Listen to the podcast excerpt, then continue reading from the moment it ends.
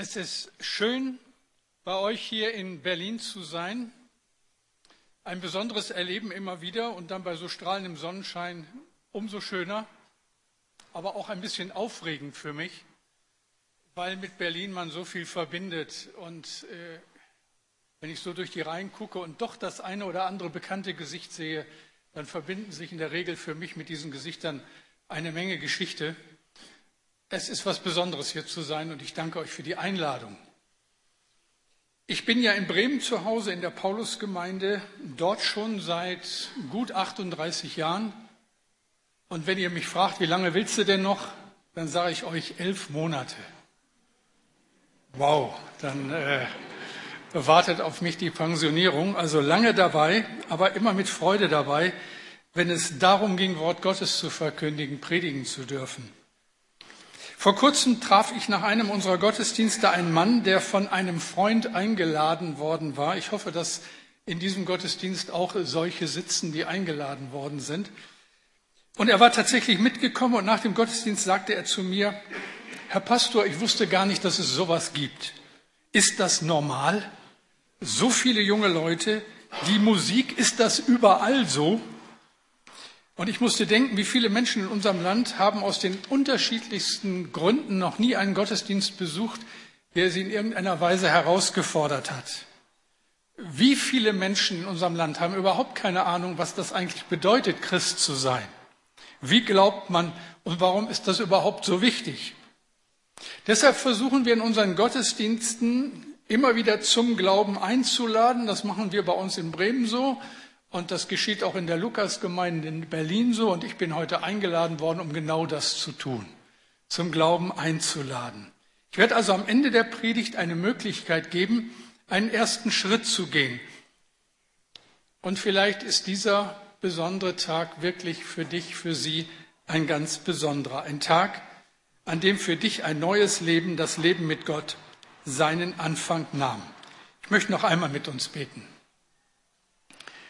Und du guter Herr, jetzt bitte ich dich ganz herzlich bei all dem, was neu ist, bei allem, was diesen Sonntag ausmacht, komm du und segne du uns und rede zu uns.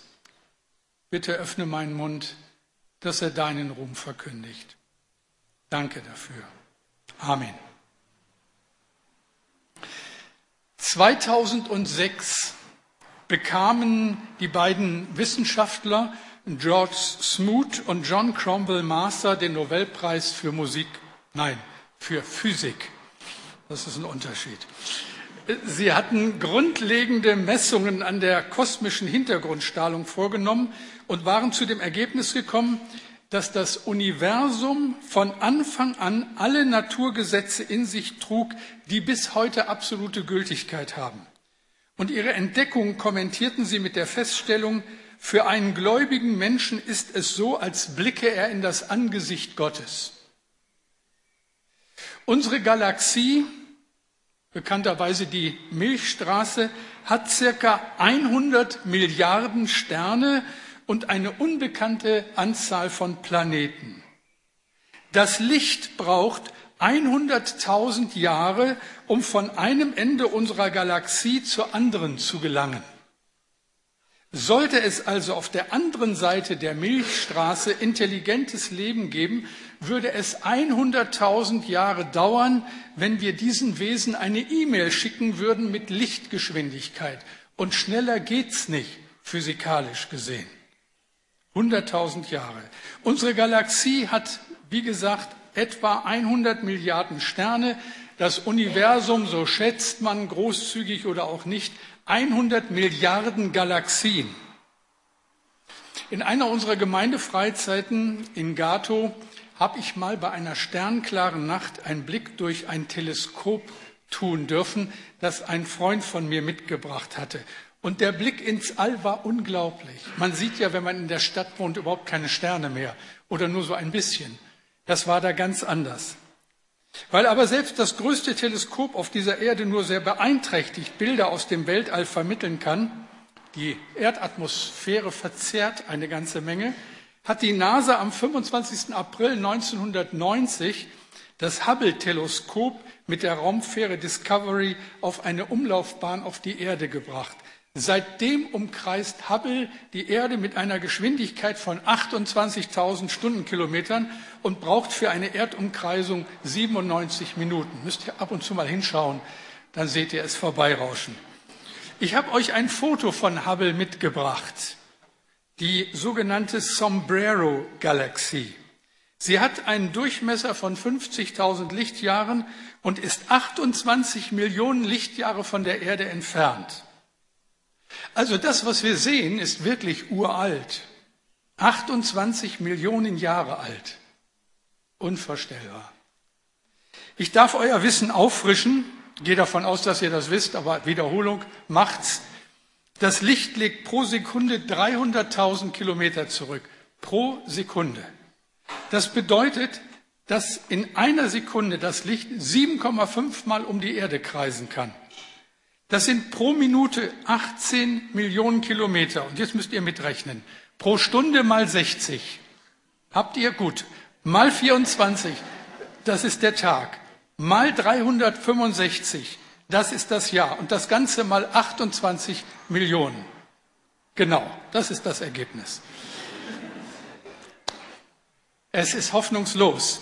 Wer immer es zulässt, an dieser Stelle mal innezuhalten und nachzudenken, der wird im gleichen Augenblick fragen müssen, was ist das alles? Woher kommt das? Und ich denke, mal unbeeindruckt von all den Stimmen, die auf uns einreden, in so einem Moment merken wir in unserer Seele, in unserem Herzen, es muss mehr geben als das, was man so oberflächlich wahrnimmt. Es gibt eine tiefere Realität. Der Kinderbuchautor Maurice Sondac hat das so treffend beschrieben, wenn er sagt, es muss im Leben mehr als alles geben. Ich liebe diesen Satz. Es muss im Leben mehr als alles geben. Wenn wir nur einen Augenblick innehalten, uns Zeit nehmen, über alles ein wenig nachdenken, dann ist doch die Frage, das Thema dieser Predigt überfällig. Wie könnte ich sagen, es gibt keinen Gott? Ich lese noch einmal einen Vers aus dem Psalm, den wir gerade gehört haben. Psalm 19, Vers 2. Die Himmel erzählen die Ehre Gottes und die Feste verkündigt seiner Hände Werk. Die Himmel erzählen die Ehre Gottes. Seit Urzeiten war das eigentlich keine Frage. Bis zum Ende des Mittelalters wurde die Frage nach dem Ursprung der Welt, der Sterne des Lebens eindeutig beantwortet. Die Welt verdankt ihre Existenz einem Schöpfer. Dann kam die Neuzeit und wenn man vor 40 Jahren Menschen auf der Straße gefragt hätte, wann ist das Universum entstanden, dann wäre die Antwort vielleicht gewesen, das Universum gab es schon immer und Gott gibt es nicht. Aber schon 1929 hat der Astronom Edwin Hubble, nachdem dieses berühmte Teleskop benannt ist, die These aufgestellt, dass das Universum einen Anfang hat und sich permanent ausdehnt. Und das alles verläuft nach Maßgabe der Naturgesetze. Bestimmte Bedingungen müssen erfüllt sein, sonst gäbe es weder das Universum noch die Erde noch Leben auf der Erde. Da ist die Frage sofort da für einen Astrophysiker, welche Fehlerquote verkraftet das Universum? Wie groß darf die Abweichung sein? Die Physik sagt, Stell eine Euromünze ans Ende des Universums, also in etwa zwölf Milliarden Lichtjahre Entfernung, und ziele von der Erde auf dieses Ziel und versuche es zu treffen. Wenn du es triffst, bewegst du dich innerhalb der Fehlertoleranz, die das Universum in seinem Werden und Vergehen zulässt. Das kann man sich nicht vorstellen. Die Toleranz ist so, nee, Geht nicht, kann ich mit den Fingern nicht zeigen. Das kann man sich nicht vorstellen und das gilt für unsere Erde. Die Sonne muss exakt dort stehen, wo sie steht. David beschreibt es in dem Lied, das ihr gehört habt, so, Psalm 19, 5, und 5 bis 7. Er hat der Sonne ein Zelt am Himmel gemacht, sie geht heraus wie ein Bräutigam aus einer Kammer und freut sich wie ein Held zu laufen ihre Bahn. Sie geht auf an einem Ende des Himmels und läuft um bis wieder an sein Ende und nichts bleibt ihrer Glut verborgen. In einer Sekunde gibt die Sonne so viel Energie ab, wie die gesamte Menschheit in 100.000 Jahren benötigt. Und das Magnetfeld der Erde und die Atmosphäre sorgen dafür, dass wir genau die richtige Dosis davon bekommen. Es sei denn, wir setzen uns in die Sonne und vergessen die Sonnencreme, dann ist die Dosis in der Regel zu hoch. Aber es ist alles für, für alles bestens gesorgt. Der Neigungswinkel der Erde beträgt 23 Grad zur Sonne. Stände die Erde senkrecht, wäre es an den Polen zu kalt und am Äquator zu warm, um zu leben. Der Mond mit seiner Schwerkraft sorgt dafür, dass die Erde bei ihrer Rotation in diesem Winkel nicht anfängt zu taumeln. Also eine unglaubliche Feinabstimmung, die die Erde ermöglicht, weist auf jemanden hin, der fein abgestimmt hat, oder? Die Ordnung im Universum deutet auf den hin, der alles geordnet hat. Inzwischen ist übrigens die deutliche Mehrheit der Physiker davon überzeugt, dass hinter dem Universum eine ordnende Macht steht. Das Prinzip Zufall ist einfach keine akzeptable Erklärungsmöglichkeit mehr. Und deshalb zu Recht die Frage, die über diesem Gottesdienst steht, wie könnte ich sagen, es gibt keinen Gott? Ich kann es nicht. Aber wie ist das mit dir? Wie ist das mit Ihnen? Schlagen wir das uralte Buch auf, in dem Gott nachdrücklich beschrieben hat, dass er diese Erde geschaffen hat. Und vielleicht ist das der wichtigste Satz der Bibel überhaupt. Der erste Satz, gleich am Anfang. 1. Mose 1, Vers 1. Am Anfang schuf Gott Himmel und Erde. Gott ist der Schöpfer und hat mit dem Universum und der Erde ein einzigartiges Szenario geschaffen. Er hat das Leben ermöglicht, hat uns Menschen geschaffen, hat uns so viel Freiheit eingeräumt, dass wir über diese Welt herrschen und uns entscheiden können. Er lässt uns entscheiden, ob wir ihm vertrauen oder nicht, weil man Liebe nicht erzwingen kann. Das gehört einfach dazu. Ob wir es vorziehen, unser eigener Herr zu sein, ohne jede Hoffnung auf Ewigkeit, er zwingt uns zu gar nichts, sondern lädt uns ein mit unergründlicher Liebe, lädt uns immer wieder dazu ein, ihn kennenzulernen, ihn zu lieben, ihm zu dienen, weil es einfach das Beste für uns ist. Er hat uns Menschen mit Fähigkeiten ausgestattet, die uns grundsätzlich von der Tierwelt unterscheiden. Er hat uns Freiheit eingeräumt, Ja und Nein zu sagen, mit allen damit verbundenen Konsequenzen für diese Welt. Die Bibel stellt fest, was die Astrophysik wohl immer deutlicher in dieser Zeit merkt. Römer 1, 19 bis 20. Denn was man von Gott erkennen kann, ist unter ihnen offenbar. Denn Gott hat es ihnen offenbart. Denn Gottes unsichtbares Wesen, das ist seine ewige Kraft und Gottheit, wird seit der Schöpfung der Welt ersehen aus seinen Werken, wenn man sie wahrnimmt. Die unglaubliche Feinabstimmung, die nötig ist, damit wir auf diesem Planeten leben können, ist entweder ein unglaublicher Zufall oder Plan und Werk eines intelligenten Schöpfers, wenn man sie wahrnimmt. Und hier liegt das Problem. Wo haben wir noch Wunder oder wo haben wir noch Augen für die Wunder der Schöpfung? Wir leben wie selbstverständlich in dieser Welt und zehren von den Ressourcen dieser Welt und nehmen gar nicht mehr wahr, welche Wunder uns umgeben. Der norwegische Autor Justin Gorda schreibt in einem seiner Bücher, aber es gibt Mädchen, die vor lauter Wimperntusche diesen Weltraum nicht sehen können. Und es gibt auch Jungen, die vor lauter Fußball keinen Blick über den Horizont werfen können. Es besteht ein ziemlicher Unterschied zwischen einem Schminkspiegel und einem brauchbaren Teleskop. Es ist wohl so, dass Gott uns nicht zwingt, an ihn zu glauben. Sonst könnten wir uns die ganze Mühe hier sparen. Dann müsste ich auch hier heute nicht predigen. Es soll aus Vertrauen und Liebe geschehen, wenn wir bereit sind, ihm unser Leben anzuvertrauen. Und seine Schöpfung ist wie ein unübersehbares Plakat, das uns auffordert, an ihn zu glauben. Und wer das wagt, ich denke, für den bleibt nur Anbetung. Der ist begeistert von Gott der singt, was die Gemeinde so gerne singt, was wir gerade noch gesungen haben, du großer Gott, wenn ich die Welt betrachte, die du geschaffen durch dein Allmachtswort. Schon äh, einige Jahre her, wir waren nach vielen Stunden Fahrt an unserem Ziel angekommen, einem Ferienhaus an der Ostsee, als dann alles ausgepackt war, die Familie versorgt war und es langsam dunkel wurde, bin ich noch zum Strand gegangen. Und es regnete ein wenig und es war ganz still, so still wie es in der Stadt nie ist. Und ich stand ganz allein da neben dem Schilfgras und sah aufs, auf das Wasser. Es war nichts Spektakuläres, aber ich werde den Augenblick nie vergessen. Die Schönheit der Schöpfung war so überwältigend, dass mir die Tränen kamen und ich nur stammeln konnte, danke du großer Gott. Ich weiß nicht, ob ihr, ob Sie solche Momente kennen. Es gibt Momente, wo die Schönheit des Augenblicks einem fast wehtut. Die französische Philosophin Simone Weil hat einmal gesagt, dass es zwei Dinge gibt, die das menschliche Herz durchdringen können. Und das sind Schönheit und Not. Und ich glaube, sie hat recht. Schönheit und Not.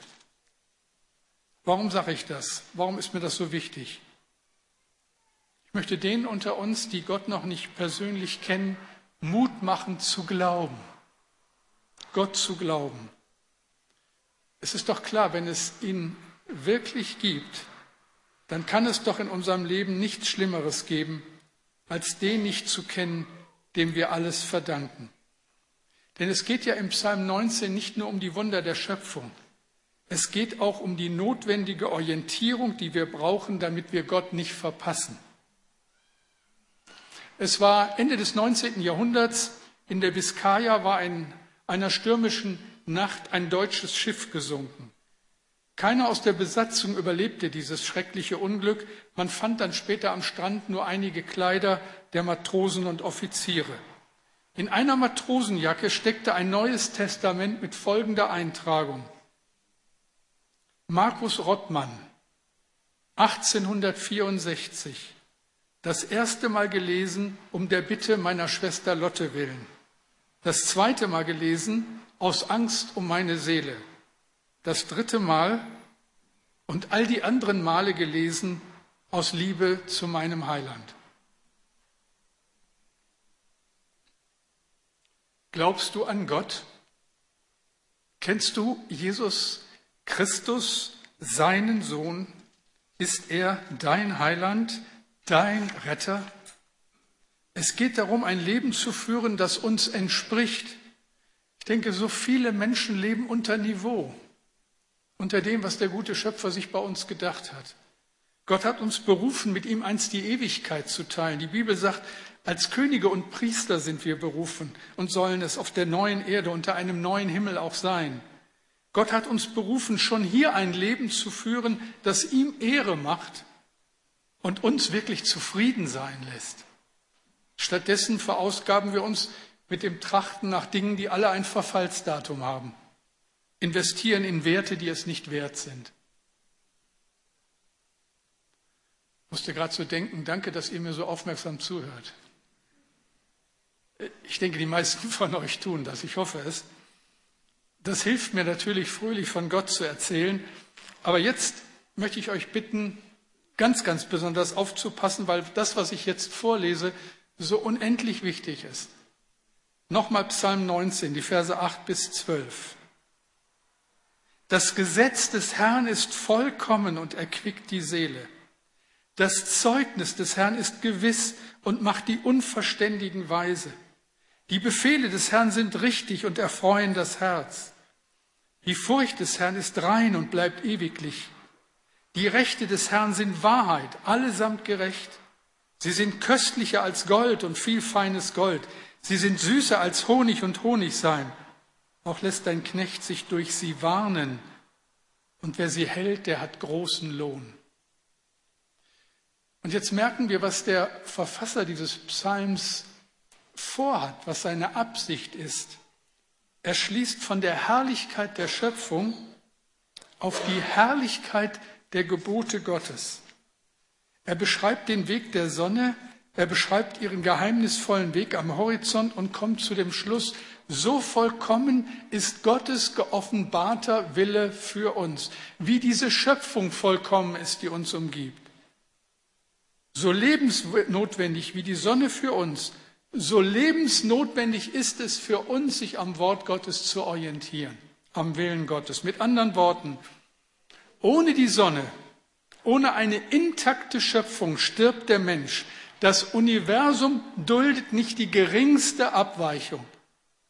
Ohne das Gesetz Gottes als Grundlage unseres Lebens verlieren wir den Kontakt zu Gott und verspielen die Ewigkeit. Das ist der logische Schluss. Es ist gut 100 Jahre her, da waren die Großen aus Wissenschaft, Politik und Kultur in unserem Land davon überzeugt oder eigentlich europaweit davon überzeugt, dass mit einem neuen Jahrhundert Frieden, Wohlstand und ein nie erreichter Grad der Zivilisation diese Erde bestimmen würde. Gott war überflüssig geworden. Eine liberale Theologie sah in dem Gott der Bibel nur noch eine Märchengestalt aus grauer Vorzeit. Und man war ja so aufgeklärt und so allwissend. Und dann kam das Jahr 1914 und unvorstellbares Grauen mit dem Ersten Weltkrieg. 9,3 Millionen Soldaten verloren im Ersten Weltkrieg ihr Leben. 21 Millionen wurden verletzt. 8 Millionen Zivilisten starben an den Folgen des Krieges. Danach war nichts mehr so wie früher, aber es wurde nicht besser. 1933 kam die NSDAP an die Macht. Am 13. November 1938 in der Reichskristallnacht begann die systematische Ausrottung der Juden in Deutschland und später in den besetzten Gebieten. Sechs Millionen Juden wurden im Laufe der Schreckensherrschaft der Nationalsozialisten ermordet. Durch den Zweiten Weltkrieg verloren 56 Millionen Menschen ihr Leben. Ich musste so denken, wie treffend beschreibt es dieses Lied, das wir in den 80er Jahren oft gesungen haben. Die Bindung an Gott bringt Freiheit und Glück. Mit der Abkehr von ihm lässt man beides zurück. Und ich frage mich, wann begreifen wir es? Wann lernen wir aus der Geschichte? Wann kommt der Moment, wo wir Gott die Ehre geben und endlich aufhören, selbst Gott zu spielen? Wisst ihr, es gibt einen Gott und du bist es nicht. Die kleinste Abweichung in den Kräften, die das Universum zusammenhalten, wäre unser Untergang. Das Verlassen der Wege Gottes bringt in Konsequenz nur Leid und Elend und schlussendlich den Tod. Es gibt einen anderen Weg. Und mit dem schließt dieses alte Lied der Psalm 19. Psalm 19, 12 und 13. Da sagt König David, der ist der Autor dieses alten Liedes, Herr, ich gehöre zu dir. Wie gut, dass mich dein Gesetz vor falschen Wegen warnt. Wer sich an deine Gebote hält, wird reich belohnt. Wer aber kann erkennen, ob er nicht doch vom rechten Weg abkommt, vergib mir die Sünden, die ich selbst nicht bemerkt habe. Verlassen wir für einen Augenblick das Alte Testament und schauen uns eine Geschichte im Neuen an. Jesus ist unterwegs und wird von einem jungen Mann angesprochen, einer, der sich Gedanken gemacht hat und eine unglaubliche Frage stellt. Ich habe, als ich das wieder neu las, mir so gedacht, wenn mir so jemand als Prediger, als Pastor diese Frage stellt, dann bin ich versucht, laut Halleluja zu sagen. Markus 10, Vers 18. Guter Meister, was muss ich alles tun, um ganz sicher ewiges Leben zu bekommen? Da denke ich immer, wer so eine Frage stellt, das ist die halbe Miete. Ja, wenn Sie doch nur so eine Frage stellen würden. Hier ist ein Mensch, der sich offensichtlich nicht nur mit dem beschäftigt hat, was alle Menschen reichlich oberflächlich interessiert. Und da war nun dieser junge Mann, ein reicher junger Mann mit aus, einer ausgesprochen soliden religiösen Erziehung. Und als er vor Jesus steht, passiert Folgendes. Markus 10, 21. Jesus sah ihn voller Liebe an. Eins fehlt dir noch. Verkaufe alles, was du hast und gib das Geld den Armen. Damit wirst du im Himmel einen Reichtum gewinnen, der niemals verloren geht. Und dann komm und folge mir nach. Der entscheidende Satz hier ist, Jesus sah ihn voller Liebe an. Jesus hat diesen Mann angeschaut und hat in sein Herz geschaut und hat tiefer geblickt und hat seine Sehnsucht gesehen und seine ganze Aufrichtigkeit, aber hat auch seine Sünde und seine heimlichen Bindungen gesehen. Er hat die Abweichungen im Leben dieses jungen Mannes gesehen, die sich schlussendlich so verhängnisvoll auswirken können. Ich denke, der junge Mann war nicht besser und nicht schlechter als jeder von uns, aber Jesus sieht ihn liebevoll an. Er hat die Abweichung gesehen und er will diesem jungen Mann helfen. Nicht verurteilend, nicht anklagend, nicht genervt. Und jetzt ganz persönlich, ich darf das, ich bin euer Gast. Jesus schaut dich liebevoll an, in diesem Augenblick. Nicht mit erhobenem Zeigefinger, nicht verurteilend, obwohl er alles von dir weiß, alles. Und das drängt mich, dir die alles entscheidende Frage zu stellen. Was hindert dich daran, um alles in der Welt mit diesem Jesus klare Sache zu machen? Oder noch konkreter, warum schiebst du eine solche Entscheidung schon so lange vor dir her? Warum hast du Angst, ihm die Herrschaft deines Lebens zu überlassen? Christsein bedeutet, Jesus, der Sohn Gottes, ist von Stund an der Herr meines Lebens. Warum willst du das nicht? Was hindert dich daran, eine solche Entscheidung zu treffen? Deine Zeit, dein Verstand, deine Freundschaften, heimliche Leidenschaften, dein Geld? Gibt es etwas in deinem Leben, das dich sagen lässt, ich kann mich nicht entscheiden. Der Preis, Jesus nachzufolgen, ist einfach zu hoch. Wisst ihr, bei diesem jungen Mann, dessen Geschichte ich gerade erzählt habe, war es das Geld. Und das, was Jesus von ihm fordert, war für ihn eine echte Zumutung. Er soll sich von seinem Reichtum trennen, wenn das der Grund ist, ohne Gott zu leben. Und dazu war dieser Mann nicht bereit. Und dann geht er weg. Wie viele sind weggegangen, weil sie begriffen haben, was es bedeutet, Christ zu werden. Ist das nicht alles viel zu viel? Ist das nicht viel zu viel verlangt? Und wir bemerken, wie viel bequemer ein Christentum ist, das sich auf erbauliche Gottesdienste, auf kulturelle Ereignisse an hohen Festtagen beschränkt, aber mit meinem Alltag nichts zu tun hat. Wie viel bequemer ist ein Christsein, das durch humanitäre Hilfe mein soziales Gewissen beruhigt, aber mich mit meinen Heimlichkeiten in Ruhe lässt. Vielen wäre es lieber, wenn sie sich den Himmel verdienen könnten, wenn sie Verdienste vorweisen können, den Beutel füllen, aber das Herz ist leer. Ist das, was Jesus hier verlangt, nicht viel zu viel? Es ist doch unmöglich, dass jemand dazu bereit ist.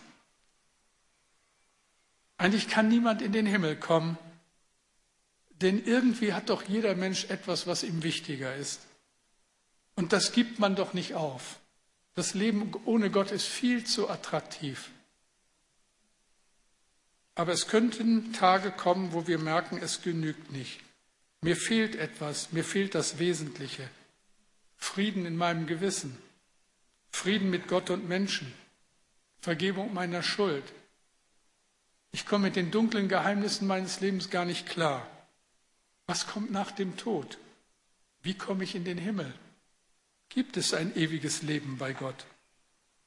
Das sind die Tage, wo wir zum Himmel aufblicken und trotz Fußball und Wimperntusche uns fragen, wo kommt das alles her? Wer bin ich? Wo gehe ich hin?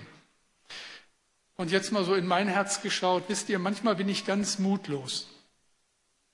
Dann habe ich so den Eindruck, ich kann, den, ich kann mir den Mund fusselig reden und nichts passiert. So viele Menschen in unserem Land, die nicht verstehen, dass sie ohne Gott verlorene Leute sind. So viele Menschen auch immer wieder in unseren Gottesdiensten, die mal reinschauen, aber nicht verstehen, dass es nur gut sein kann, nach Gottes Willen zu fragen und nach seinen Geboten zu leben.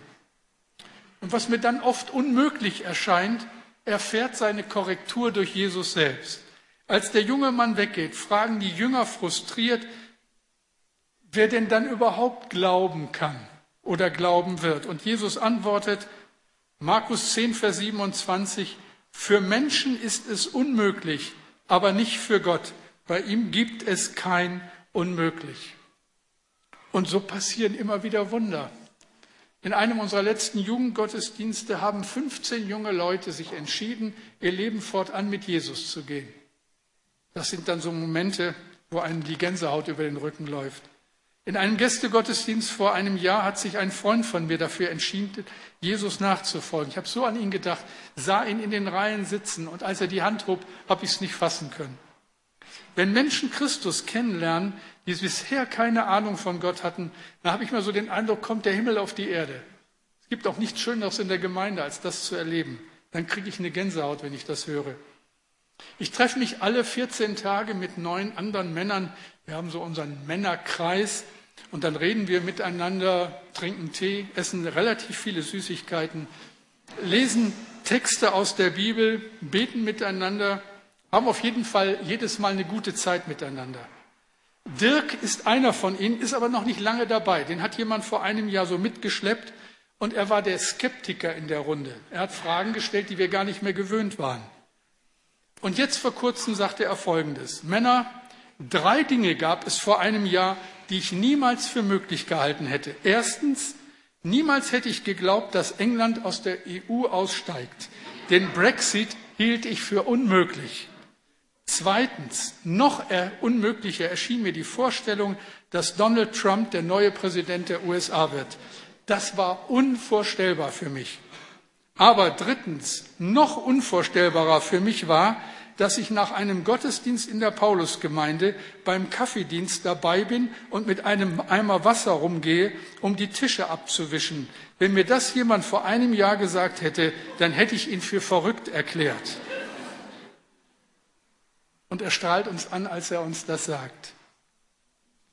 Vielleicht strahlt ja nach diesem Gottesdienst auch jemand, wieder mal jemand. Jemand, der nun auch sagen kann, was über diesen Gottesdienst steht. Wie könnte ich sagen, es gibt keinen Gott? Jemand, der mehr will. Jemand, der Gott kennenlernen und mit ihm leben will. Und dazu lade ich jetzt ein. Ich werde jetzt gleich beten. Und während wir beten, gebe ich die Möglichkeit, so einen ersten Schritt im Glauben zu tun. Das ist nur eine Möglichkeit. Jeder hat so seine Geschichte mit Gott, aber es ist manchmal gut, dass man es auf den Punkt bringt.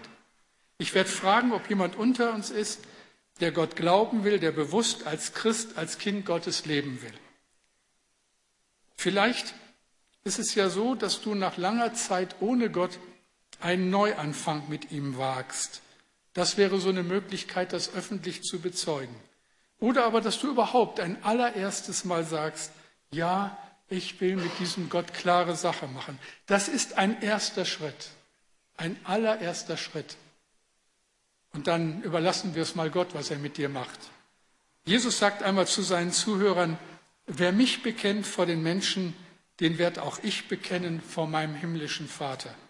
Es kann so ein ein, eine hilfreiche Geste sein, den Arm zu heben und zu sagen, ja, das will ich. Und dann werde ich ein Gebet sprechen, das kannst du in deinem Herzen mitsprechen. Und Gott nimmt das sehr ernst. Und wir schauen mal, was passiert. Beten wir. Lieber Herr, ich danke dir ganz herzlich für diesen Gottesdienst an diesem strahlenden Sonntag. Und ich kann dir persönlich nur so danken für dieses wahnsinnige Geschenk, dass ich weiß, ich bin dein Kind und dass ich es weiß von so vielen, die hier sitzen. Aber ich kenne nicht jeden. Ich weiß nicht, wie der Einzelne hierher gekommen ist. Ich weiß nicht, wie es um sein Herz bestellt ist. Wenn alle schon dich kennen und alle schon mit dir unterwegs sind, dann ist das nur gut. Aber wenn das nicht der Fall ist, dann kann diese Stunde, kann dieser Moment der Moment sein, wo Menschen bereit sind, einen ersten Schritt zu gehen. Und da bitte ich dich jetzt, dass sie den Mut dazu haben und das Vertrauen in dein Wort, in deine Liebe und in deine Treue. Danke, Herr, dass du diesen Moment schenkst. Und wir wollen im Gebet bleiben und ich frage einfach mal, ist jemand da, der sagt, ja, das will ich. Ich will mit Jesus gehen. Vielleicht ein allererstes Mal oder aber ich will es in einer neuen Weise festmachen, weil ich weit davon abgekommen bin. Dann möchte ich dich bitten, dass du als Zeichen deiner Entscheidung die Hand hebst, dann kann ich das sehen Dankeschön und kann für dich beten. Dankeschön. Danke euch. Noch jemand? Ich hoffe, ich kann euch da oben auch alle sehen. Dann bete ich jetzt. Und ich möchte dich bitten, so in deinem Herzen dieses Gebet mitzusprechen. Und ich glaube, dass Gott es hört und es sehr ernst nimmt. Sprich einfach in deinem Herzen das mit, was ich jetzt sage. Herr Jesus, ich komme jetzt zu dir. Ich erkenne, dass ich so lange ohne dich gelebt habe. Das tut mir leid. Bitte vergib mir. Danke, dass du für mich auf diese Welt gekommen bist und dass du dein Leben für mich gegeben hast. Ich komme zu dir. Ich komme nach Hause. Und ich will einfach nicht mehr ohne dich leben. Ich will dir folgen und dir gehorchen. Danke, dass du mich als dein Kind annimmst ich gehöre jetzt zu dir.